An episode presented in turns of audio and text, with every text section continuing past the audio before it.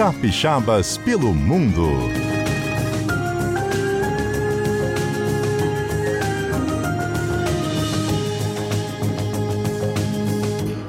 Nossa casa, amor perfeito, é mato. O teto estrelado também tem luar. A nossa casa até parece um ninho. Tem um passarinho pra nos acordar. Nossa casa passa um rio no meio. E o nosso leito pode ser um mar. A nossa casa é onde a gente está. A nossa casa em todo lugar. A nossa casa é onde a gente está. A nossa casa em todo lugar. Nossa casa é de carne. Assim a gente passeia pelo mundo embalados por essa música do Arnaldo Antunes, interpretado pela Maria Bethânia. Nós conhecemos histórias de capixabas que decidiram morar em outros países. Já ouvimos mais de 100 histórias aqui, certamente. Mais de 100 histórias. Tem Uhum, mais de acho 100 que é edições do isso. CBN Cotidiano. De capixabas que abrem o coração pra gente, contam por que decidiram sair aqui do Espírito Santo. Hoje a gente vai conversar com o Lucas Sudário. Oi, Lucas, tudo bem? Oi, Mário, boa tarde, tudo bem? E vocês? Tudo bem. Você está falando de onde agora, Lucas? Eu sou exatamente agora na província de Ontário, em Toronto, no Canadá. Em Ontário se fala francês ou inglês? Inglês. Inglês. Na província de Quebec, que é metade francês e metade inglês. Você Montreal, morava onde aqui, Quebec. Lucas? Eu sou natural de Cachoeiro, Chapemirim, é, nascido e criado em Cachoeiro, e ultimamente, nos últimos quatro anos, eu estava residindo em Vitória, na nossa capital aí, é, onde eu morro de saudades, inclusive, até. É. E você trabalhava, estudava? Qual era a sua atividade aqui? Sim, sim. é, eu trabalhei durante 12 anos como bancário e minha última atuação profissional foi como propagandista médico, justamente na região de Vitória, né, quando eu fiz essa mudança de profissão e de localidade geográfica, né, de espaço físico de Cachoeiro para Vitória.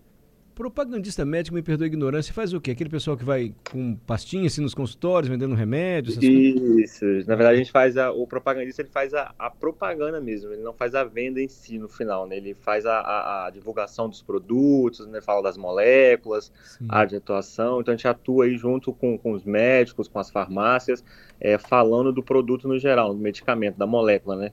Sim. Para auxiliar na tomada da prescrição do, do- prescrição médica, no caso. E você atuou como propagandista por até quando aqui no Espírito Santo? Eu atuei como propagandista durante dois anos, porque durante desses quatro anos que eu morei em Vitória, dois eu trabalhei como bancário, depois dois foi como propagandista e foi quando eu decidi mudar para Vitória. e aí a mudança, a gente está falando do ano de 2020, 2019, assim mais ou menos? Foi logo depois da pandemia, isso. Teve, teve a pandemia, onde a gente voltou, né, ao novo normal aí, né? Uhum. E eu tive essa mudança física para cá, para Toronto. Como é que o Canadá entrou na sua vida? Como é que você decidiu, vou sair de Vitória e vou morar no Canadá? É, Mário, então, é uma história um pouco longa. Na verdade, quando eu, eu trabalhava justamente lá no banco, é, eu fiz uma compra de um intercâmbio. Essas campanhas de Black Week, né, que as escolas de intercâmbio fazem, que o comércio faz em geral. E na ocasião foi um, um preço bem, bem atrativo, um valor que, que cabia no meu orçamento, né? E eu já tinha amigos que já moravam aqui em Toronto. O meu objetivo era vir e passar, na verdade, o prazo de é, seis meses, que era justamente para dar uma aprimorada no meu inglês, né? Que era bem. ainda precisava ser aperfeiçoado, né? Para o meu objetivo. Então eu decidi vir, fiz essa compra desse curso de intercâmbio para ficar seis meses, só que esses seis meses já estão se tornando quase dois anos já. Uhum. E por que, que você foi ficando aí no Canadá? O que que tá te atraindo aí? É, na verdade, o, as oportunidades profissionais para mim aqui no caso foram a- foram bem atrativas, né? Conforme eu fui melhorando o nível do inglês, né? É, fui, fui tendo uma um- um- fazendo network melhor, tendo uma, uma rede de apoio, conhecendo mais pessoas. Então, tipo assim, foi mais interessante pro momento atual eu ficar aqui ainda, apesar de ter objetivos claros e, e- e enérgicos de querer voltar o quanto antes. Tô percebendo. Mas você trabalha com o que aí, Lucas? Aqui, na verdade, Mário, quando você chega com o inglês, que a gente fala o more or less so so, né, que é o inglês básico pro ruim, você não pode recusar muita coisa, cara. Você vai para limpeza, você vai para área de eventos, construção, trabalhar, sabe, atendente de, de, enfim, no geral, você, você começa mesmo como se estivesse iniciando sua carreira profissional. Lá atrás, no estágio, começando do zero. E eu já fiz isso tudo aí. Eu trabalhei na limpeza, trabalhei em eventos, trabalhei em é, eventos de casamentos, é, as promos, né, que são a formatura dos colleges, das faculdades. Eu trabalhei em eventos aí em jogos de, de beisebol, em grandes shows, sabe? Então, em limpeza, como garçom, fazendo o que assim? Isso é isso aí mesmo. É quando Entendi. você é, começa na limpeza, geralmente você faz o tem o house cleans, né? Que são as pessoas que vão limpar as casas e tem as que limpam os buildings, que são os prédios. Eu praticamente fiquei nesse foco de prédio.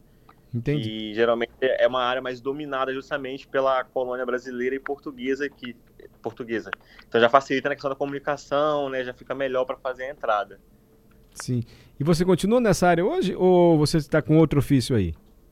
Não, hoje, na verdade, eu trabalho para uma empresa de limpeza e manutenção, né? É, clean maintenance, mas hoje eu trabalho como supervisor de um prédio onde eu comecei na limpeza. Ah, que legal. Comecei, é, comecei, comecei é, trabalhando, limpando chão, passando mop, passando aspirador, e hoje eu supervisiono uma equipe num prédio, é, lido com várias questões, lido com moradores, lido com os managers, né, que são gerentes do prédio, né, é, burocracia do dia a dia, reclamações, né, alguma pontuação que tem que ser feita, liderando a equipe, é um trabalho bem vasto hoje.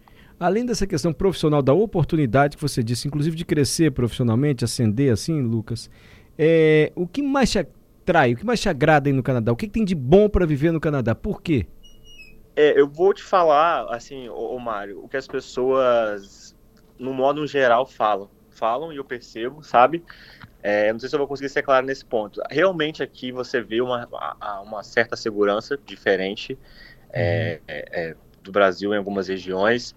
É, no quesito educação, por exemplo, para quem tem filhos, hoje aí você a, a, criança entra numa escola já praticamente já trilingue, que ela vem com a língua mãe, que é a língua portuguesa que ela fala, né, com a língua da família, do pai e da mãe, chega aqui na escola, além do inglês que ela vai ter que aprender, a escola oferece para ela o francês e o espanhol. Já começa. Por então, seja, já três línguas, quatro, vamos Nossa. botar aí já praticamente, né? Uhum.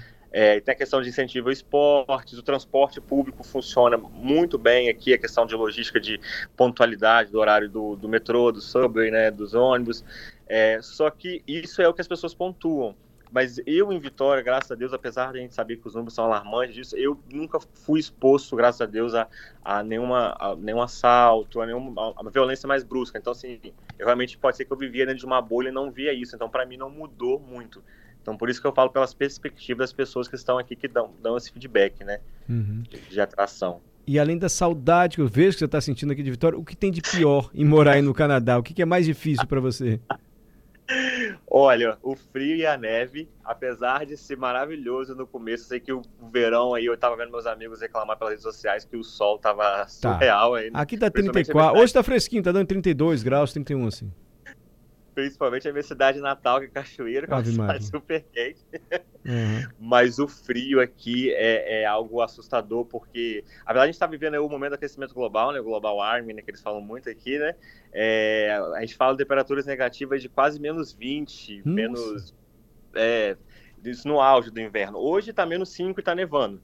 Uhum. Então, assim, o frio é muito brusco, a ausência do sol, porque se a gente for falar de verão, o Canadá hoje, pelo menos que eu já moro no Toronto, são no máximo três meses de sol, sabe? Sim. Então aí você tem que ficar muito atento à sua saúde mental, à suplementação de vitaminas. Então isso é uma coisa que pesa muito. Entendi. E apesar de ser um país onde tem um índice de qualidade, né, o IDH do Canadá é muito bom, né, eles têm uma atenção à saúde, principalmente mental. Você vê uma quantidade de pessoas na rua, Mário, debilitada mentalmente falando, muito grande, assustador, é. sabe? Pessoas com problemas mentais visíveis na rua, gritando, Nossa. indo para cima de você. É. E você tem que estar o tempo todo se esquivando e você não pode ser reativo para sacar, porque o governo, entre aspas, ele defende, né? Dá justificativa justamente porque essas pessoas têm problemas mentais, enfim. É uma das coisas também que acaba estranhando um pouco. É, a gente nunca tinha ouvido falar disso. Lucas Sim. Sudário, obrigado, Lucas, pela confiança aqui em nós da Rádio CBN, por compartilhar um pouco da sua história com a gente. Tomara, eu percebo que você quer voltar, que você consiga juntar um dinheiro, alcançar seus objetivos. E se Deus quiser, se for de sua vontade, voltar para cá, tá bom?